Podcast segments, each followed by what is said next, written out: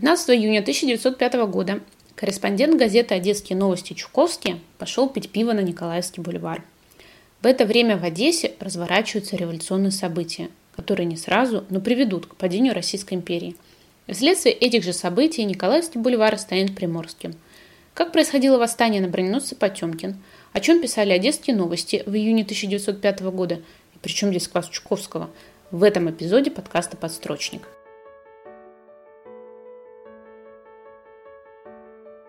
Подкаст «Подстрочник» о событиях и людях из дневника Корнея Ивановича Чуковского. Этот подкаст для тех, кто когда-то учил историю, но все забыл.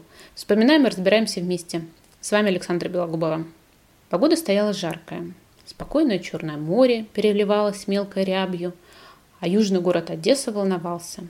На суше рабочие заводов и предприятий устроили стачки, а на воде мятеж матросов броненосца князь Потемкин Таврический. Чуковский видит, что далеко в море, между концом волнореза и маяком, лежит броненосец.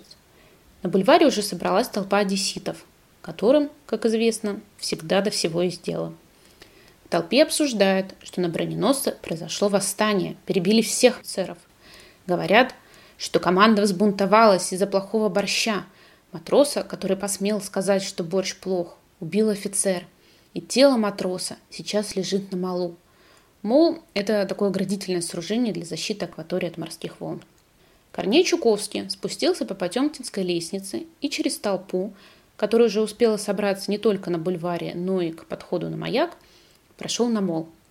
Там в палатке из бревен и брезента лежал убитый офицером матрос Григорий Вакулинчук. На его груди напечатанная записка. «Перед вами лежит тело убитого матроса Григория Вакулинчука – убил старший офицер эскадренного броненосца великий князь Потемкин Таврический за то, что тот сказал, что борщ не годится. Отомстим кровопийцам, смерть гнобителям, пусть живет свобода. Был ли борщ действительно плох? На этот вопрос сейчас уже сложно ответить. Мясо для команды броненосца закупили здесь же, в Одессе. По показаниям матросов, отвечавших за пополнение провианта, на туше были маленькие белые черви, личинки мясной мухи. Как утверждал позже приказчик магазина, мясо было свежим от убоя 11 или 12 июня. Но пока провизию довезли без холодильника в жаркий день, мясо действительно могло начать портиться. На следующий день, 14 июня, перед обедом команде подали яндаву, специальную большую чашу с водкой. Матросы выпили, а от борща отказались. Мол, он сварен с протухшего мяса – Захмелевшей команде капитан корабля приказал собраться на юте. Это кормовая часть палубы. Здесь же возник конфликт между командой и офицерами. Воспоминания о событиях на броненосце оставил инженер-механик Александр Коваленко. Он был вольно определяющимся на корабле, не относился к кадровым офицерам. Вольно определяющимися были те, кто добровольно поступил на службу. В эпизоде «Как Чуковский Маяковского из окна выставил» Я упоминала футуриста Бена Лившица. Он тоже был одесситом, Чуковский его знал. Имя Лившица еще прозвучит в подкасте. Лившиц тоже служил как вольноопределяющийся, только в сухопутных войсках. Он окончил юридический факультет Киевского университета. И для того, чтобы начать юридическую карьеру, ему нужно было отслужить год.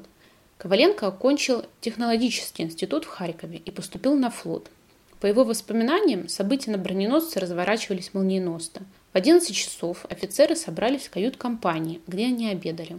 Вдруг в кают-компанию вошел старший офицер Геляровский и обратился к старшему врачу Смирнову. «Сергей Евгеньевич, а ведь команда не хочет кушать борщу».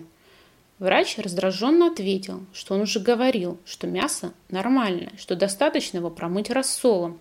Геляровский уходит, но совсем скоро за врачами же возвращается вестовой командира.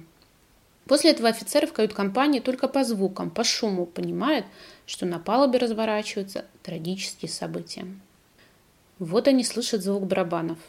Это означает сбор команды. Следом звучит сигнал вызова караула. Уже вызвало некоторое беспокойство офицеров. Строевые офицеры выходят, потому что они обязаны подняться на палубу. Инженеры-механики, священник, военные с Обуховского оружейного завода, он, кстати, до сих пор работает в Санкт-Петербурге – остаются в кают-компании. И буквально через несколько минут после созыва караула раздается крик старшего офицера Геляровского. И следом волной накатил шум толпы, топот, крики, звон стекла, выстрелы. Коваленко вместе с инженером-механиком Заушкевичем, лейтенантом Григорьевым и инженером Николаевского строительного завода Харкевичем прячутся в каюте Коваленко. Выстрелы усиливаются, четверо молодых людей слышат, как матросы разбивают окна в соседних офицерских каютах. При этом матросы кричат «Всех перебьем! Никому нет пощады!» Тогда они принимают решение прыгнуть в воду. На корабле точно убьют, а в море есть шанс отплыть на безопасное расстояние. Они снимают верхнюю одежду, прыгают, по ним тут же открывают огонь. Первым, прямо у борта, убивает лейтенанта Григорьева. Идея спастись в воде пришла в голову не только Коваленко. В море прыгали другие офицеры, даже моряки, которые испугались мятежа. По всем восставшим матросы устроили пальбу. Но Коваленко повезло. У него были хорошие отношения с матросами из машинной команды. Они-то его в воде вместе с Харкевичем заметили и отправили к ним шлюпку. В воде попытался спастись и командир корабля, капитан первого ранга Евгений Николаевич Голиков. Но он не успел – Матросы нашли его в каюте, Голиков уже снял верхнюю одежду. Матросы вытащили его на палубу, расстреляли и тело бросили за борт. Из всех, кого убили в тот день на броненосце, похоронят в земле только Григория Вакуленчука. Так что же происходило на юте, когда Коваленко и другие были в кают-компании? Команда отказалась есть борщ, потому что, по их мнению, он был сварен из плохого мяса. Так пересказывал в воспоминаниях Коваленко то, что ему рассказали матросы. Когда команда собралась на юте, капитан приказал выйти тем, кто согласен есть борщ. Сначала вышла небольшая часть команды, лояльная к начальству. Капитан приказал вызвать караул. Матросы дрогнули и стали перебегать на сторону тех, кто был против мятежа. Осталось 30 замешкавшихся матросов, которые не были зачинщиками выступлений. Зачинщики уже успели перебежать на нужную сторону. Старший офицер Геляровский приказал накрыть брезентом этих 30 матросов. Команда расценила это так, что матросов расстреляют. Раздались крики. «Братцы, что они делают с нашими товарищами? Забирай винтовки и патроны, бей их, хамов, довольно быть рабами!» Так и начался открытый бунт. Его зачинщиками считают матросов Ваклинчука и Матюшенко. Разных источниках цифры разнятся. Я насчитала, что восставшие матросы убили 7 офицеров из 15, находящихся на борту. А, в этот выход в море экипаж броненосца насчитывал 781 матроса. По мере развития событий команде броненосца по собственному желанию или потому что Потемкин их захватывал, примыкали разные корабли. Миноносец 267 на котором привезли ставшие причиной раздора мяса, портовое судно «Веха», броненосец Георгий Победоносец. Ни одна команда не убивала своих офицеров. В ночь на 15 июля 12 матросов Потемкина привезли тело Вакуленчука на Новый мол в Одесском порту. Старший помощник Деляровский пристрелил Вакуленчука, а Гелеровского убил Матюшенко. Афанасий Матюшенко считается одним из организаторов восстания. Потемкин был не первый корабль, где он пытался поднять мятеж. Броненосец был не первым кораблем, где Матюшенко служил под командованием капитана первого ранга Голикова. Позже Матюшенко вспоминал, что по плану перерезать должны были всех офицеров. Самого же Матюшенко расстреляли в 1907 году в Севастополе. Именно Матюшенко организовал перевоз тела Вакуленчука в Одессу. Вокруг палатки, где лежал зачинщик бунта, собралась толпа. А в толпе наш Корней Иван Чуковский. И он видит, как постепенно толпа наполняется разными мелкими торговцами – как вспоминал Чуковский, продавали черешню, вишню и семечки. Люди садились тут же в тени, резали колбасу и пили водку. Так революция превратилась в пикник. Цитирую Чуковского. Труп немного попахивает. Матрос в колеблющейся палатке в тысячный раз читает, как псалтырь, свое неуклюжее воззвание. «Осените себя крестным знамением, о которой евреи так по-своему», снисходительно говорит он иногда – Море сверкает, и всем весело, все едят вишни, рассказывают новоприбывшим все с самого начала. Все говорят, и никто никого не слушает. Чуковский возвращается на Потемкинскую лестницу, перепрыгивает через ограждение, потому что проход перекрыт казаками, и попадает в ресторан. Скорее всего, это был рыбный ресторан «Маяк», который продолжал работать и в советское время. Но к концу 20 века от него остались лишь развалины. Строение ресторана было интересно тем, что на кухню можно было попасть прямо с Потемкинской лестницы, не поднимаясь на бульвар. В ресторане Чуковский общается с посетителями и предлагает отправиться на броненосец, чтобы своими глазами увидеть восставшую команду.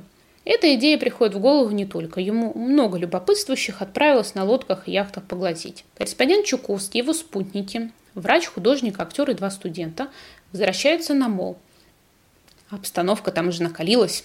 Звучат лозунги, раздают листовки, выдергивают из толпы провокаторов, стреляют. Компания во главе с Чуковским арендует шаланду, владелец которой грек, согласился довести их до броненосца. Чуковский вспоминал.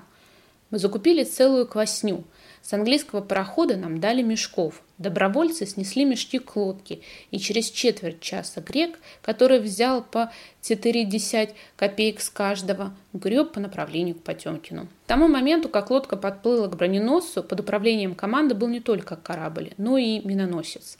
На сторону бунтующих перешла команда портового судна «Веха». По сути, судно «Веха» захватил броненосец. Команда Вехи обратилась к мятежным матросам, чтобы они отпустили их командование. Судно шло из Севастополя в Одессу. И так получилось, что на нем не знали ни о ситуации на броненосце, ни о том, что происходит в Одесском порту. На Вехе были жена и дочь командира броненосца Потемкина, капитана первого ранга Голикова. О том, что мужа и отца нет живых, что его тело в море, они узнают только на берегу. Чуковские компании благополучно добираются до броненосца. Им даже удается подняться на борт. Там они видят, что матросы собрались на митинг. И поначалу на них особо никто внимания не обращает. Но все меняется. Матросы обступают Чуковского и его спутников и наперебой суют им в руки записки с адресами, чтобы отправить прощальные письма семьям. Один из лидеров бастующей команды обратился к Чуковскому, чтобы тот передал толпе на берегу «Не пьянствуйте, не грабьте, не вступайте в стычки с полицией». Именно это, о чем предостерегал человек на броненосце, и происходило в городе, когда Шаланда пристала к молу. Толпа грабила склады. Толпа была пьяна. море сливали керосин, масло, спирт. Море загорелось. По мнению писателя Ирины Лукьяновой, автора биографии Чуковского, образ горящего моря в порту Одессы Корней Иванович перенес стихотворение «Путаница». Море пламенем горит, выбежал из моря кит, «Эй, пожарные, бегите, помогите, помогите!» Долго-долго крокодил море синее тушил пирогами и блинами и сушеными грибами. В Одесском же порту пожарные набили карманы лимонами, чаем, табаком и уехали. Когда пожар стих, санитары топором врубали людей из-под коры растопленного сахара и обгорелые трупы развозили по городу.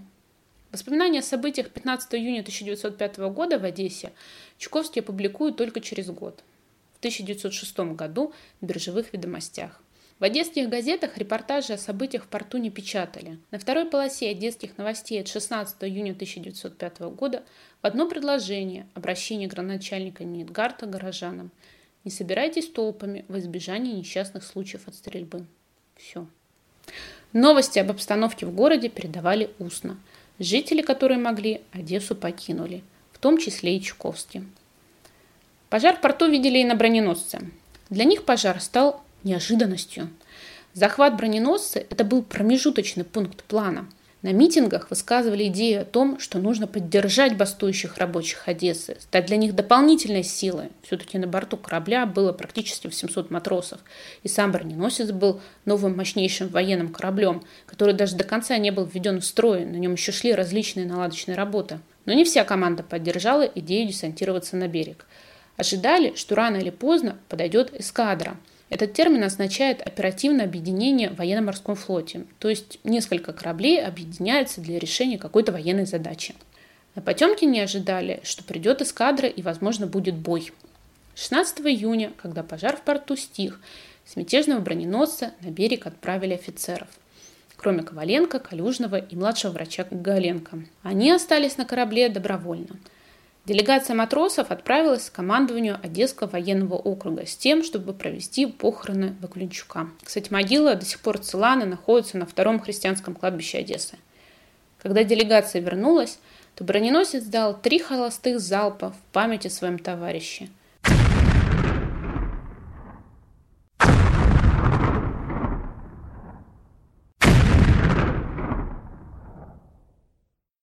два по городу.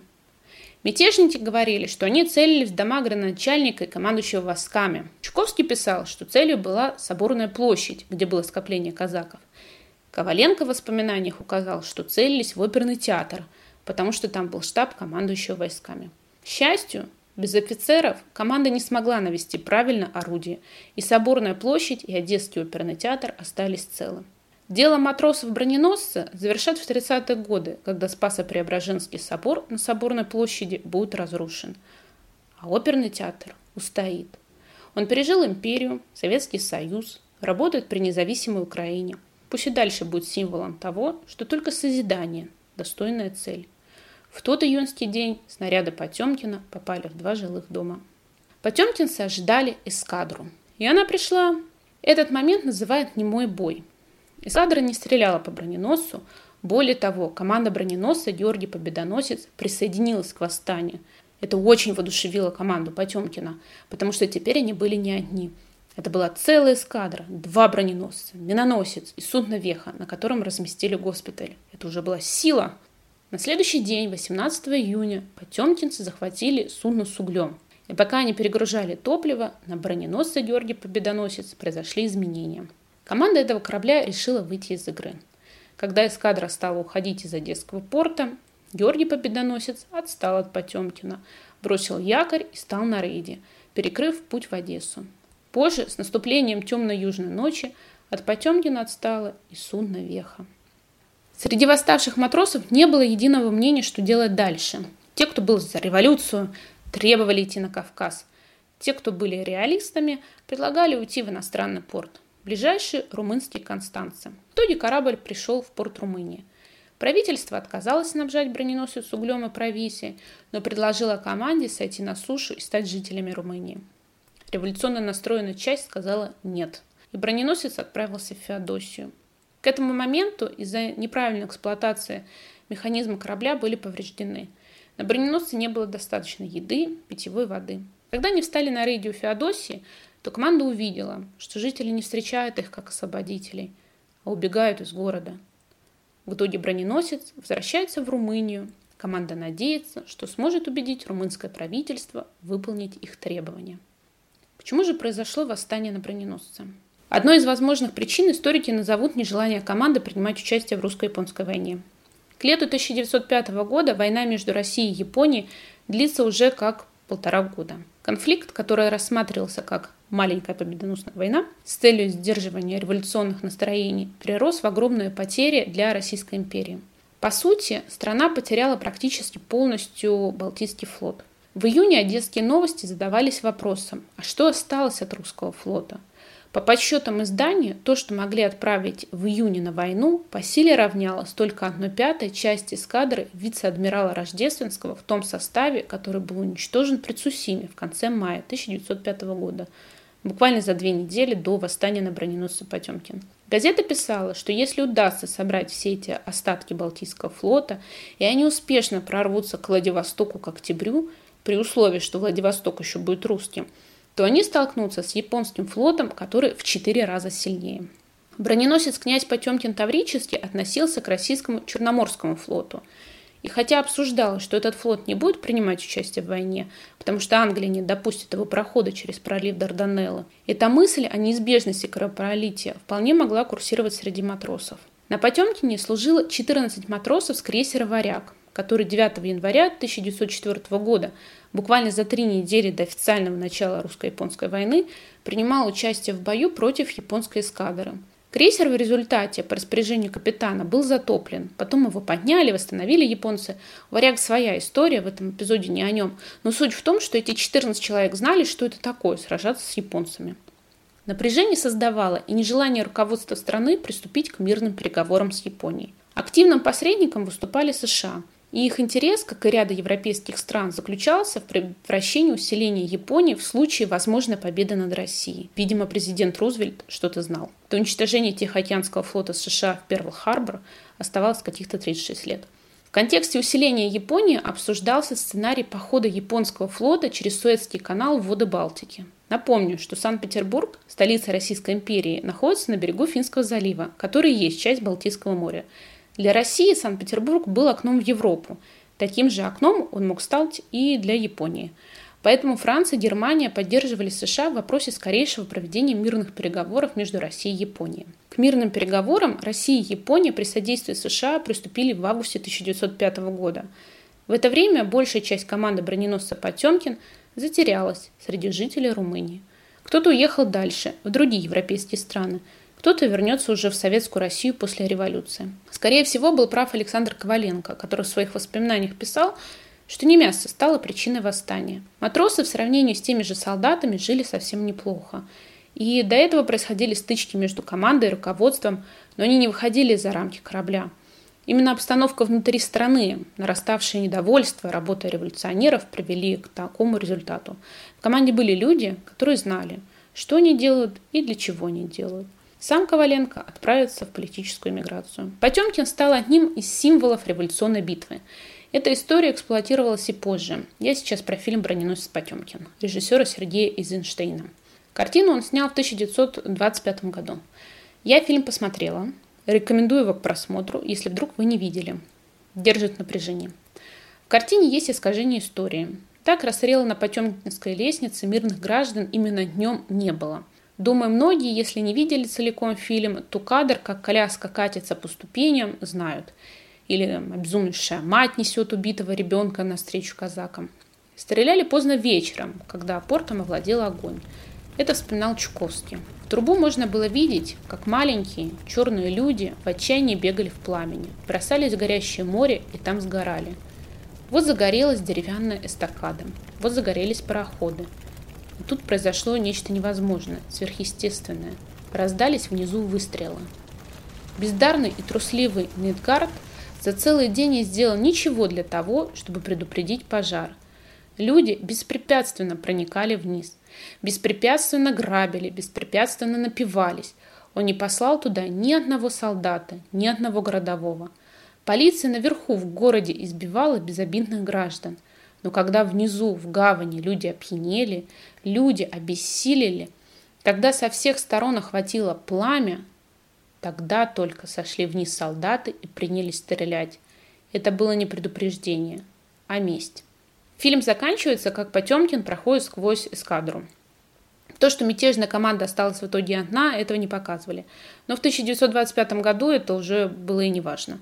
Фильм сняли, когда на смену Российской империи пришел Советский Союз а Николаевский бульвар в Одессе был уже несколько лет как Приморский. Вы слушали подкаст «Подстрочник». Подкаст выложен на всех возможных площадках. Подписывайтесь, чтобы не пропустить новые эпизоды. Ставьте лайки на Кастбоксе, Apple подкастах и Яндекс Музыке. Оставляйте комментарии. Обязательно делитесь эпизодами в ваших соцсетях. Пусть больше людей слушают интересные истории. Поддержать проект можно на Патреоне и Бусти. У подкаста есть инстаграм и канал на Яндекс.Дзене, где я выкладываю иллюстрации к эпизодам – все ссылки в описании.